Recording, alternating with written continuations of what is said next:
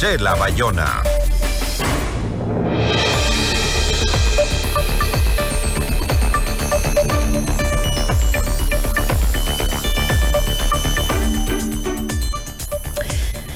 Hay quienes eh, consideran que la Asamblea Nacional ganó puntos en sus primeros meses de gestión debido a su relación con el Ejecutivo tras la aprobación de la reforma tributaria y en medio del trámite de la segunda norma enviada por el presidente.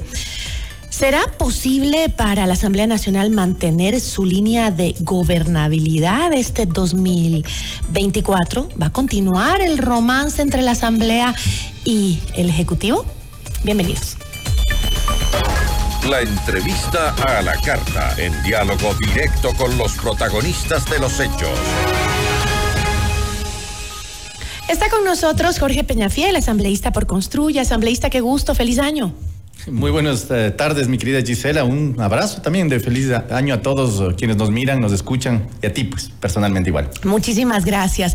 Em, conversemos un poco sobre esta tónica que ha sido durante el primer mes y medio, ¿no? Mes y medio lleva la asamblea en funciones, ¿no? La nueva asamblea. Sí. Em, que ha sido, pues, em, un poco mantenerse eh, en apoyo al Ejecutivo.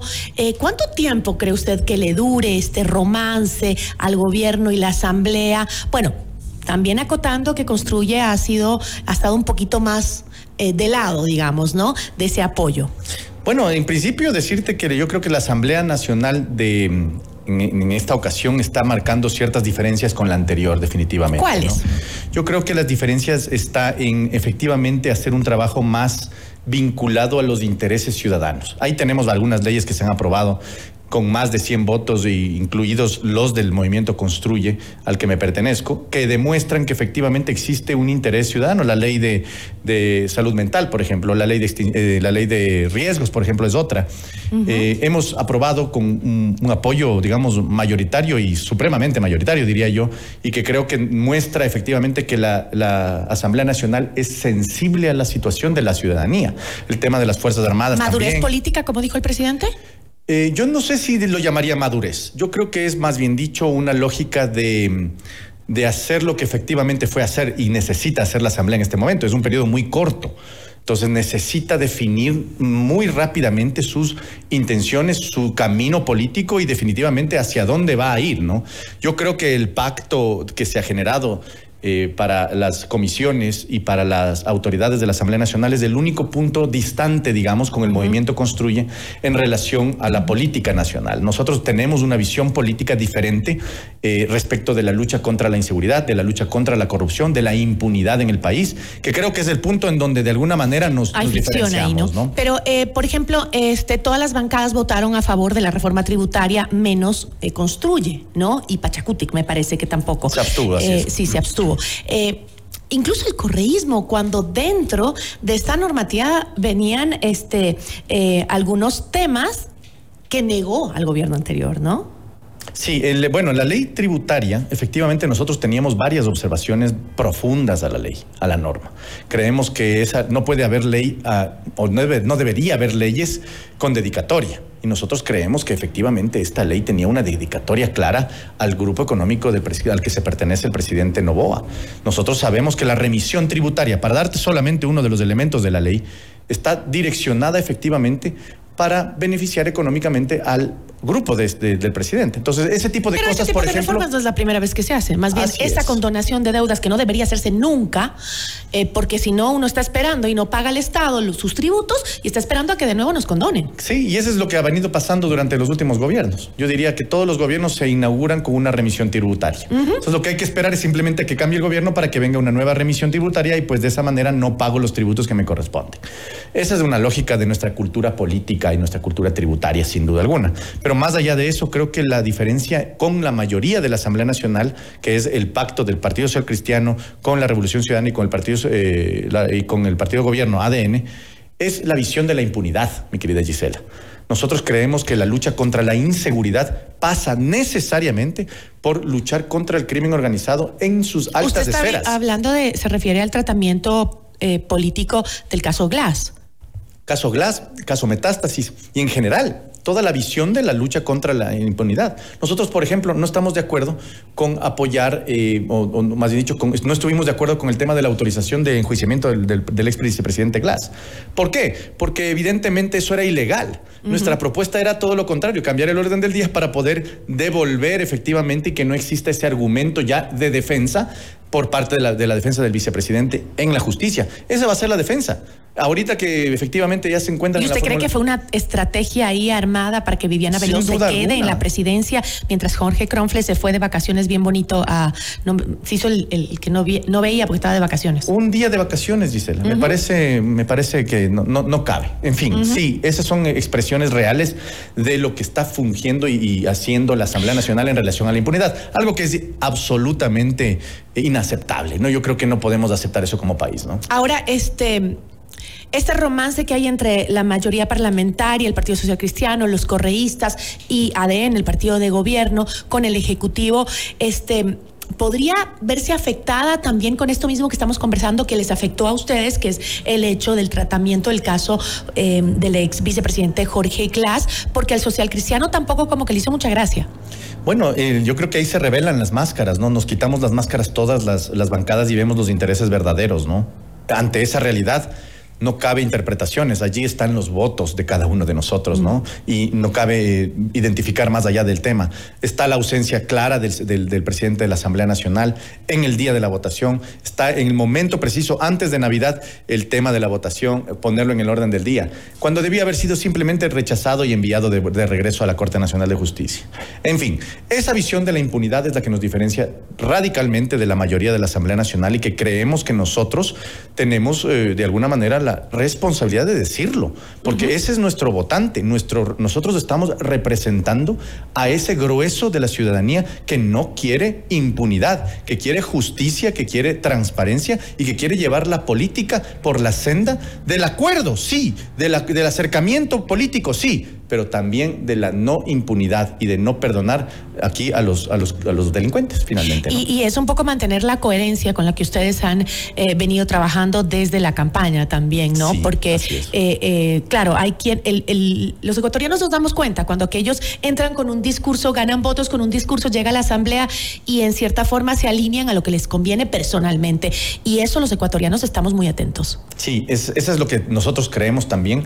Nuestro votante nos mandó a hacer algo la Asamblea Nacional, que es luchar contra la inseguridad, luchar contra la corrupción y, mostrar que la, la política también es una herramienta para ejercer esta dinámica de lucha contra la inseguridad, de lucha contra la corrupción. Y por eso es que nuestros votos están allí reflejados. Por eso es que hemos tenido distanciamientos con la mayoría. Por eso es que nos aislaron precisamente, querida eh, Gisela, de las comisiones más importantes de la Asamblea Nacional. Y en ninguna comisión tenemos mayoría. Eso fue matemáticamente calculado. Y claro, más allá de nuestra presencia, que en cualquier comisión la vamos a hacer de la mejor manera, sí es claro que no, no, querían nuestra presencia política en las decisiones económicas ni en las decisiones de fiscalización de la Asamblea.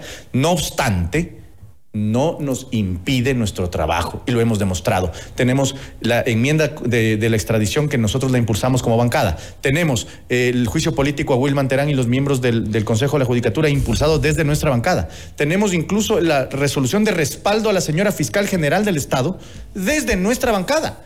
Eso lo hemos hecho sin tener presencia ni en ninguna de las comisiones económicas ni tampoco en la comisión de fiscalización. Es decir, nuestro trabajo lo vamos haciendo de acuerdo a como el pueblo ecuatoriano nos ha enviado, nos ha mandado a hacer en esta Asamblea Nacional.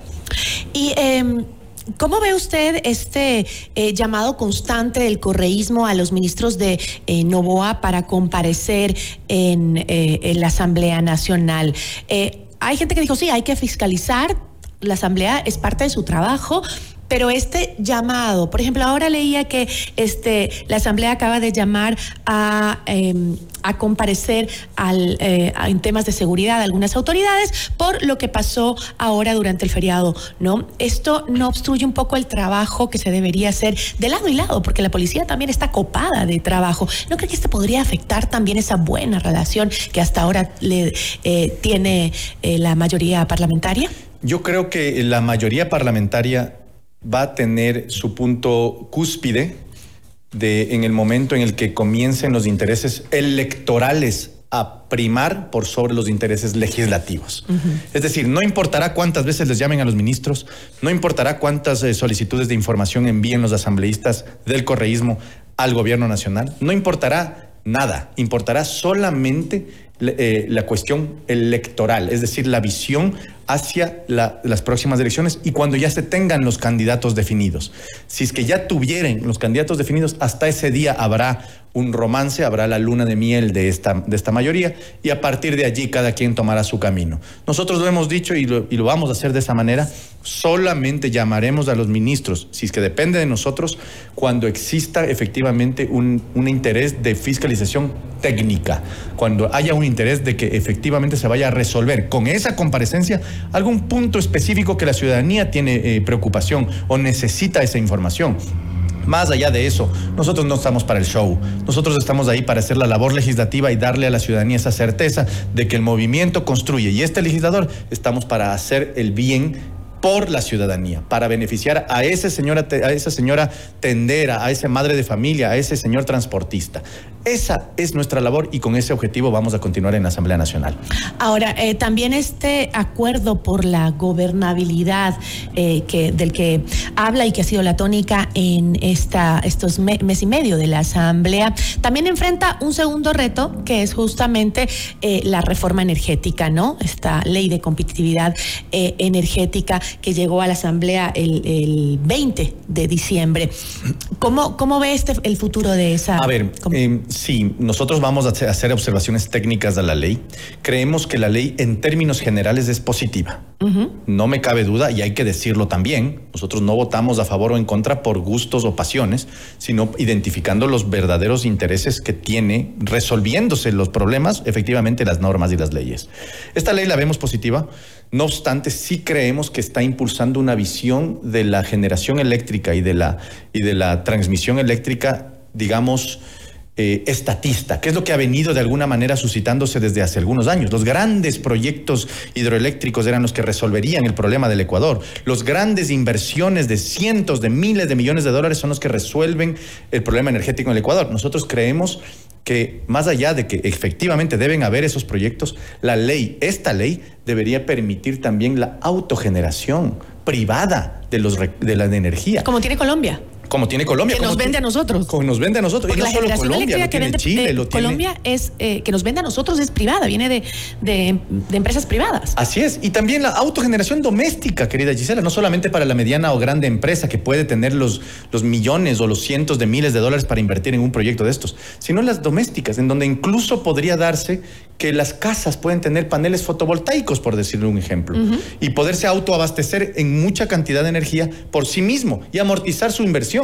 Los proyectos inmobiliarios privados, que en vez de ofrecer grandes servicios comunales o grandes eh, beneficios comunales en, los edificios, en los proyectos o conjuntos inmobiliarios, ofrezca energía privada para sí mismo, de tal manera que con paneles fotovoltaicos o sistemas eh, que los técnicos los conocen mucho mejor, puedan autoabastecerse de energía y evitarle dolor de cabeza. Y por lo menos en los momentos eh, difíciles, porque sabemos que esa energía es simplemente para eh, suplantar aquello que puede faltar, ¿no? Porque abastecerse totalmente de una, ni, ni, ni, un departamento podría durante todo el año mantenerse así, eh, creo yo, porque también el tema, no, podemos seguir viviendo el tema climático, ¿no? Pero es una iniciativa en todo caso que se ve con buenos ojos en la Asamblea. Sí, yo creo que en términos generales está bastante bien. No obstante, repito, sí vale la pena agregar estos elementos, ¿no?